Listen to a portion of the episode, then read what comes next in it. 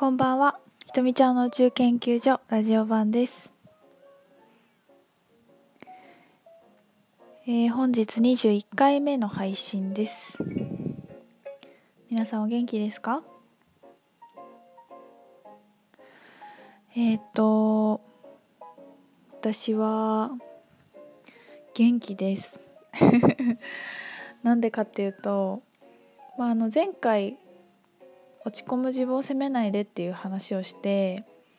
でまああのブログでもそういうことを書いてたりしたんですけど結構あの反響がありました。メッセージくださった方結構いてあの本当に書いてよかったなと思ってあのありがとうございました。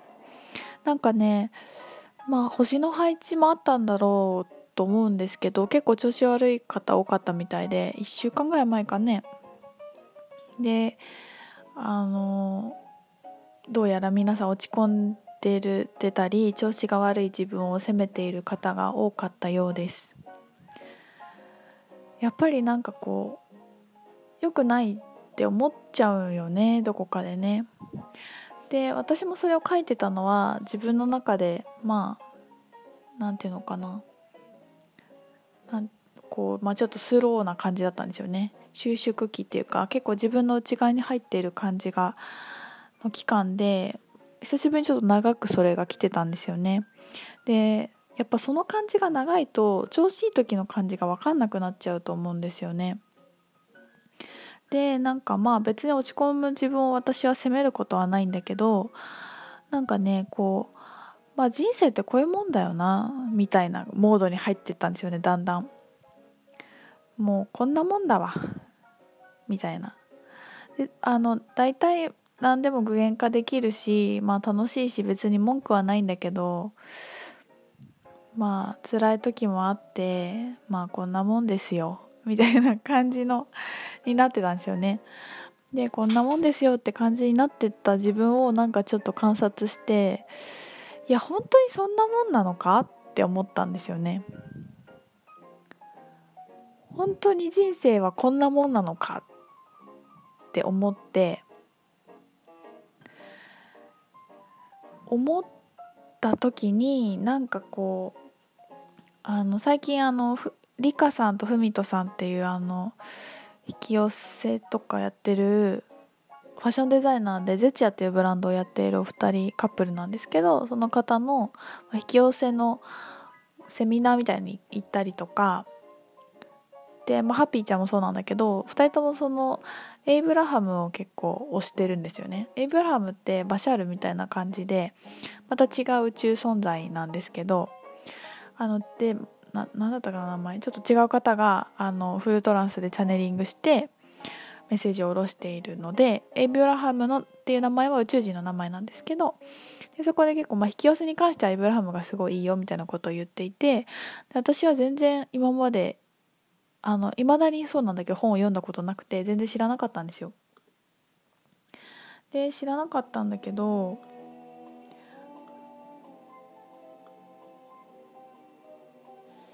あのちょっと待ってね音楽が変わっちゃった。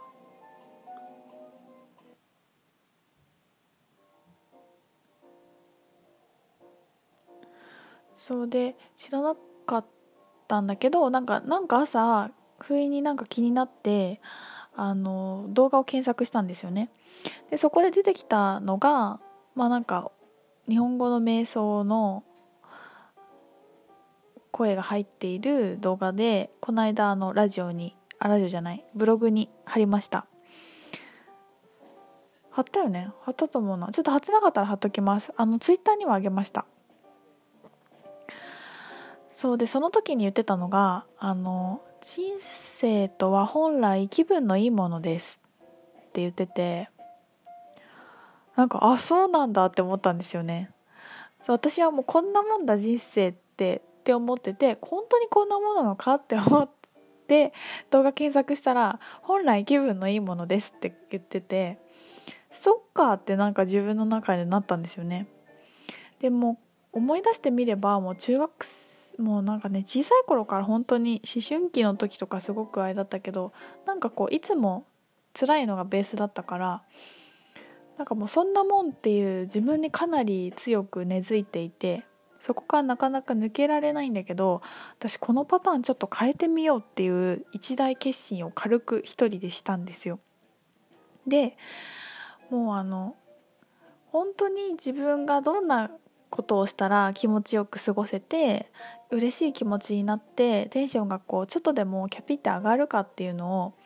こう逐一観察するようにしてみたんですよね。ですあの、まあ、例えば音楽を聴くとかあの美味しいもの食べるとかああもう疲れたと思ったら温泉に行くとかなんだけど本当にちっちゃいことで瞬時に気分が常に切り替わっていっててそれは毎日違うんですよね。あの例えば私なんかあんまり音楽を聴くっていうよりもなんか誰かが話してるラジオとか聞くの方が好きだったからあんまりここのところ本当に好きな音楽もすごい決まっててこれ以外受け付けないみたいなことがすごく多かったんですけどなんかそれをやり始めていろんな音楽を聴き出してあれなんか私音楽好きだったんだみたいなことに好きだったんだって嫌いって思ったことないんだけどあんまり詳しくないっていうのがすごい自分の中であったんですけどそうなんか面白い音楽なんかいろいろ面白いとかって思って いろいろ聴くようになったんだよね。でそうすると毎日聴きたい曲も違うし朝と昼でもちろん違うしなんかいつも気分違くてなんかこうそう本当ね心地いいって本当に毎春違うんですよね。それを本気で本気でやろうってちょっと決心してやり始めてで、まあ、今3日ぐらい経ってところ なんだけどなんかね昨日温泉にまたね大好きな温泉近くの温泉に行ってお風呂入ってもうダラーンってしてたんだけどダラーンってしてたらねあのそれこそもうリラックスしてる時って自分のアカシックにすごくつながりやすいしでこれアカシックレコードの構造を習ってる人は意図的にアカシックでつながっているんですけど別にあの誰も誰もっていうか講座受けてなくてもみんなもちろんインスピレーションはキャッチできるのでこれ誰にでも共通して言える話なんですけどリラックスした瞬間にすごいこうなんか自分がどうしたいかっていう情報がブワーって降りてきたんですよね。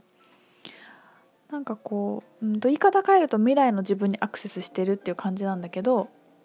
人あるパラレルワールドのね自分にアクセスしてるんだけどまあなんかインスピレーションがすごく降りてきたっていう感じかな。そしたらもう今まで思いつかなかったような自分の未来を想像できてあこんなことしてて、まあ、例えばパートナーとこんな風でこんなとこに暮らしてでこんな関係性ででお金がこういう風に入ってきてなんか例えばこういつもどこに寄付できるかっていう話をワクワクしながら話しててなんか純ピュアにこう地球を良くしたいってすごく思っているみたいな自分とかが想像できたりとかこう今までの家族とか友達とかパートナーとかの関係性を超えてこんな風に言ってくれてこんな職場がになっているとか